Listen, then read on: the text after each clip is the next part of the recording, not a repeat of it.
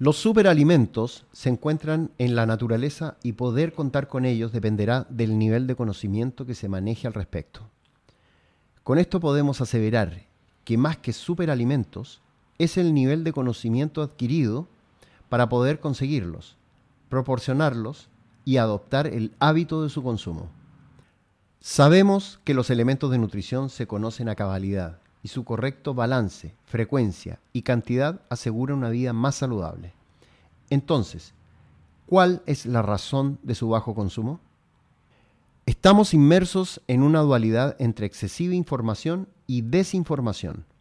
Sabemos a la perfección las variedades de comida chatarra que ofrece el mercado con sus distintas marcas, ofertas en diferentes días, etc. Sin embargo, desconocemos la presencia o ausencia de grasas trans o cantidades saturadas o concentración de macro y micronutrientes, etc. Sin duda, el marketing de estos alimentos supera enormemente al de los superalimentos, que podemos encontrar también con relativa facilidad en el mercado, incluso solicitados online. En estos tiempos de pandemia, anteponiendo al actual protocolo de prevención COVID-19, encabezando esta lista deberíamos sumar un mínimo de cuatro comidas diarias balanceadas en aporte de macro y micronutrientes, condición necesaria para fortalecer el sistema inmunológico. En estos tiempos, buscar revertir las consecuencias de una dieta desbalanceada y un aumento de peso y grasa corporal con dietas restrictivas o ayunos desmedidos provocará un sistema inmunodeprimido, nefasto en la actualidad. Los superalimentos entregan en grandes concentraciones grupos de nutrientes que, al ser incorporados a la dieta, provocan un impacto positivo en el funcionamiento de nuestro organismo. El punto es poder conjugarlos con el resto de los grupos de alimentos para obtener un balance acorde a las necesidades de un individuo saludable. Frutas y verduras.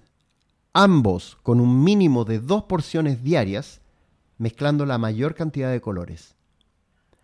4 a 5 comidas con un aporte de proteínas que sume la necesidad de cada individuo para las tareas de reparación y regulación. 60 a 70% de moléculas calóricas provenientes de carbohidratos principalmente de bajo índice glicémico y grasas con alta proporción de insaturadas.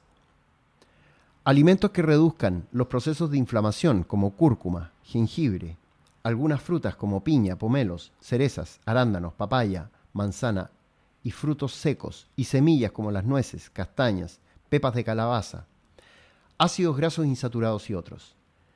Todo esto para promover además un ambiente alcalino.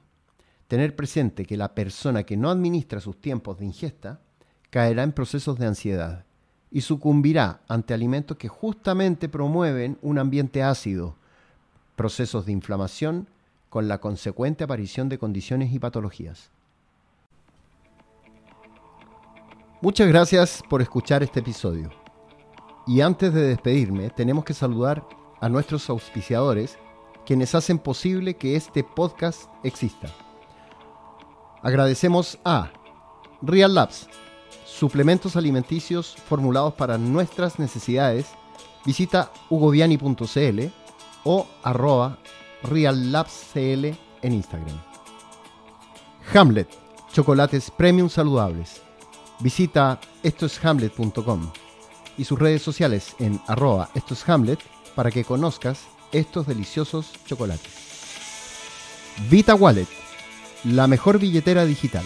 Envía remesas y compra criptomonedas y gracias a Vita Wallet, ingresa a vitawallet.io y descarga la aplicación en Google Play en Apple Store. La Siembra a Granel, tienda de productos naturales ubicada en La Reina. Para más información, Instagram, arroba la siembra granel. Y para los interesados en una consulta nutricional conmigo, ingresen a hugoviani.cl o mensaje al WhatsApp más 569 710 86 125 o visita mi Instagram en arroba doctorproteína y agenda una hora para que te pueda asesorar. Muchas gracias y nos vemos a la próxima.